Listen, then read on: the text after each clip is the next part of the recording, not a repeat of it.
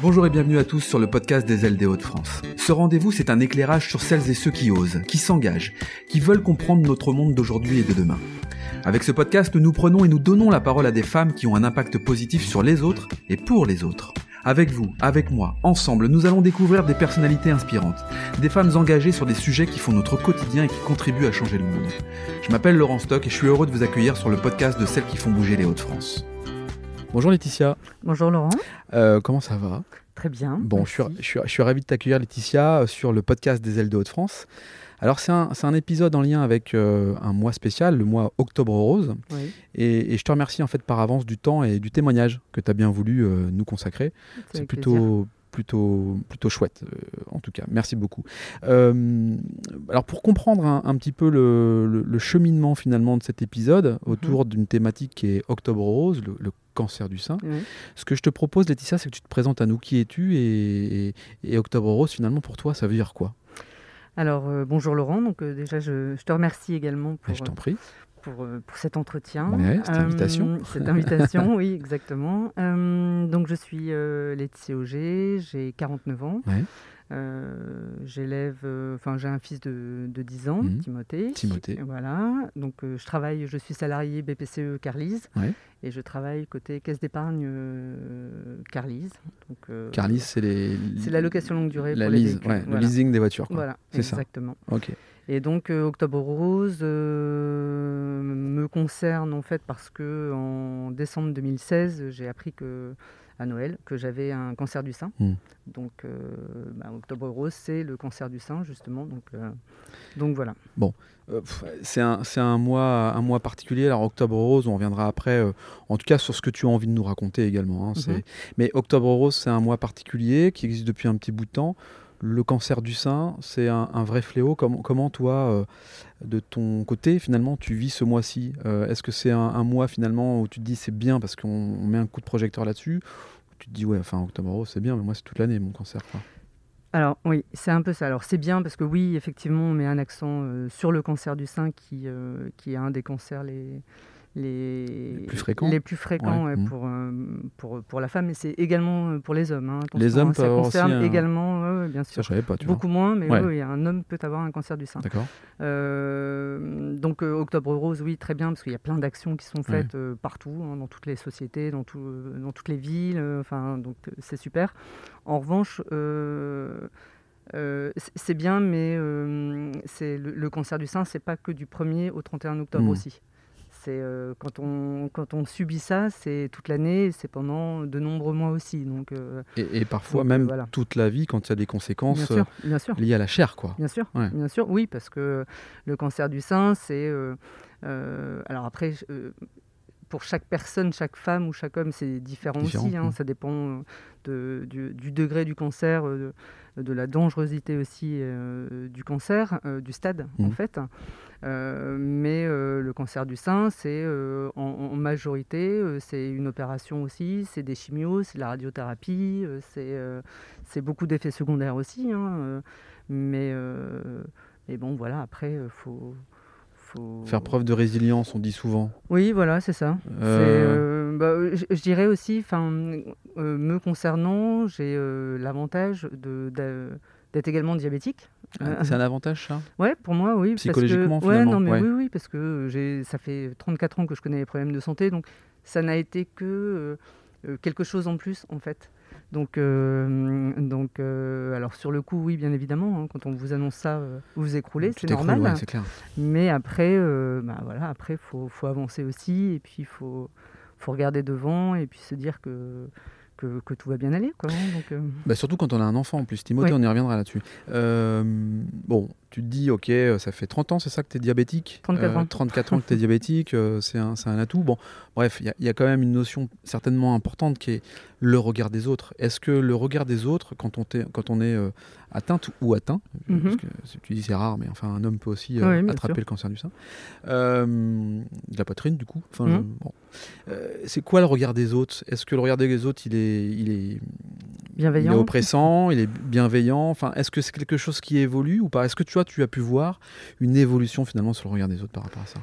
Alors ça dépend, je pense. Euh, ça dépend des gens aussi. Euh, j'ai pas comment c'est pas quelque chose qui, qui m'importe plus que ça mmh. non plus moi l'important c'était Timothée c'était mon fils donc c'était son regard à lui après je pense que chaque personne réagit à sa façon mmh. aussi tout le monde n'est pas forcément capable de d'accepter de, de, voir quelqu'un avec un cancer, dans le sens où euh, bon, me concernant, j'ai perdu mes cheveux euh, et, j'ai une amie, une fois que je devais voir, j'avais dit écoute, euh, moi, le foulard, j'en ai marre.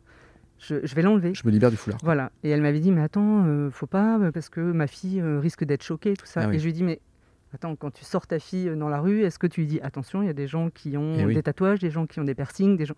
Je fais non, donc je dis il faut, faut, faut, arrêter. Et c'est ça en fait, ça c'est important. Il faudrait que les gens euh, même si oui, ça peut être traumatisant pour certains de voir des femmes euh, euh, sans cheveux, mmh. chauves, hein, de toute façon, faut, je pense qu'il faut impérativement que les gens s'ouvrent à ça aussi et, se disent, ben ouais, enfin, on, a le droit aussi de, de, de, sortir comme ça dehors. Parce qu'en fait, moi, on, m'a demandé aussi de non, de ne pas sortir comme ça dehors. c'est drame. Et ça, je trouve ça terrible. C'est dramatique. Parce, alors, ça me rappelle quelque chose qui est en lien avec un rapport de l'enfant avec euh, l'handicap de quelqu'un. Mhm. Ma femme euh, travaille euh, dans une entreprise et, ils ont fait une expérience, ils ont filmé un parent avec son enfant qui regardait un écran et donc un jeune enfant en fait ayant trisomique entre autres qui faisait des grimaces. D'accord. Et non, non c'était pas ça. C'était donc il y avait effectivement l'adulte avec l'enfant, une personne dite euh, normal, je ne mhm. pas ce terme-là, mais enfin euh, sans handicap en tout cas, qui fait des grimaces, ça faisait rire tout le monde, tu vois, le parent. Et puis euh, finalement, la dernière image, elle est très très très puissante parce que globalement, de ces grimaces d'un adulte sans handicap apparaît un, jeune enfant trisomique et qui du coup fait des mêmes grimaces mais avec un handicap. Et on voit l'enfant qui lui bah, réagit, interagit de la même mhm. manière et l'adulte qui lui et limite choqué. Est-ce que tu es en train de dire c'est ça quoi en fait mais bien sûr. C'est un peu ça. Donc il y a un travail à faire sur les ah, enfants. Oui, oui, mais clairement. Mm. Mais non, pas que sur non les non non pas sur les enfants, sur les sur adultes. pardon, oui oui Sur les, adultes. Ah non, les enfants, moi je vois. Enfin sur les futurs adultes quoi. Mm. Oui, mais euh, justement, oui, effectivement, mais euh, mais euh, les réactions qu'il y a eu, c'est au niveau des adultes. Moi, que j'ai eu au niveau de joie de, de, Timothée quand je lui avais dit que j'allais perdre mes cheveux, ah mais il était aux anges parce qu'il allait pouvoir me faire des bisous sur le crâne. et ça, et il avait prévenu toute l'école, tous ses mm. copains. Et quand j'ai mis la seule fois où j'ai mis une perruque et que je suis allée à l'école, on m'a dit Ah, mais Madame Auger, euh, votre fils, il y a tout le monde. Ah, bah, ma maman, ce soir, elle a plus de cheveux. Mmh. J'ai dit Mais oui, c'est une perruque. Et, et, et, voilà, et c'est passé. Euh, c'est passé comme ça. Et Timothée, non, il y a. Ouais, ça me rappelle une finale de Coupe du Monde de 98 avec euh, Barthez, qui se faisait embrasser sur le crâne. ah oui, oui, oui, effectivement. Alors, tu, tu, parlais de ton fils, qui est un, un, élément central aussi, peut-être pour ton combat. Oui, parce qu'on peut appeler ça un combat. J'ai l'impression. Mm, mm. Timothée, quel âge il a? 10 ans. 10 ans. Euh, donc tu parlais du regard de ton fils à ton égard et mhm. de l'importance que toi, tu avais évidemment à ce que ton fils euh, vive une, une, jeunesse euh, classique, normale. c'est quoi le rapport entre vous deux et comment, comment gère-t-il ses émotions finalement? Alors on est très fusionnel, parce que je l'élève seul. Et puis... comment il gère ses émotions? C'est un enfant qui est très sensible mhm. et qui euh, il le faisait avant que j'ai mon cancer, mais qui, euh, encore plus euh, maintenant, fait très attention à sa maman. Il essaie toujours de me trouver, en fait, notamment quand j'étais en chimio, il essayait toujours de me trouver une solution hmm.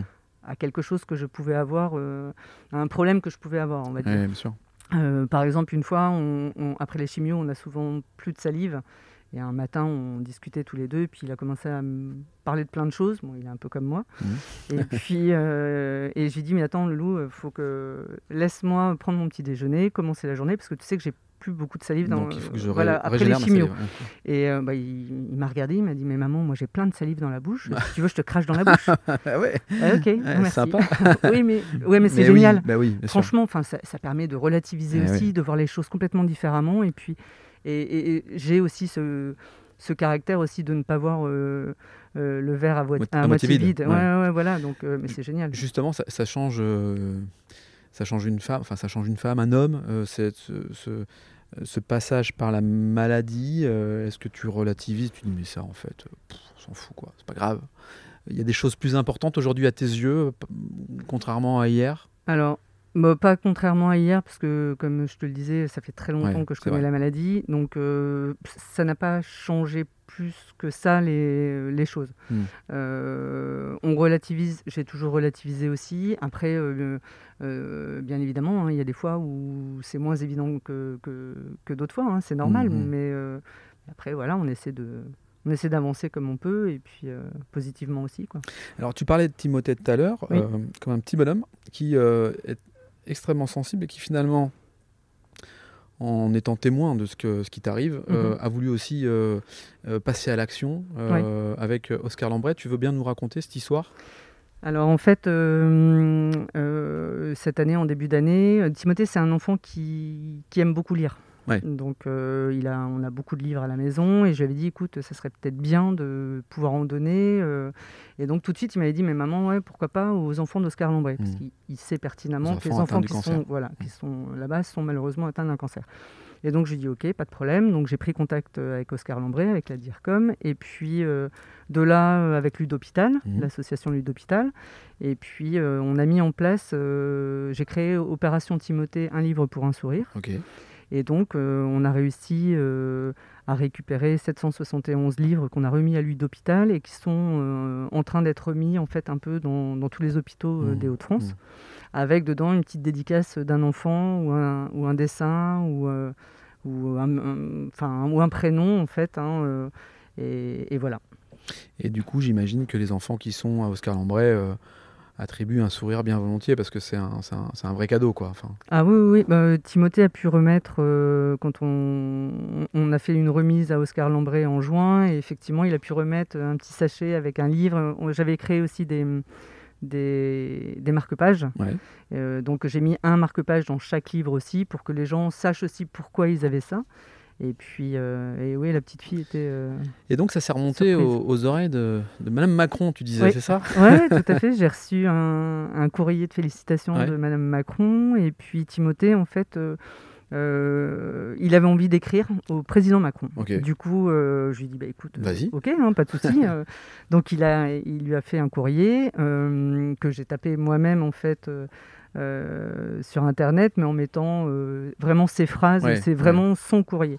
Et on a reçu, enfin Timothée a reçu en juillet un courrier du président Macron, enfin de son cabinet, hein, bien évidemment, en le félicitant. Euh, ouais, ouais, non, il était, il était, très fier. Ouais, très, très, très, fier, ouais, j'imagine. Très fier. Euh, cette association, du coup, elle existe encore? Enfin, euh, Alors, euh, j'ai pas encore réellement créé d'association, il faut que je le fasse. Donc ce mouvement parce que, existe. Ouais, parce que je voudrais vraiment le, des enfants malades malheureusement, il n'y en a pas que dans les Hauts-de-France, il y en a partout aussi. Donc, je voudrais euh, développer ça euh, hmm. beaucoup plus.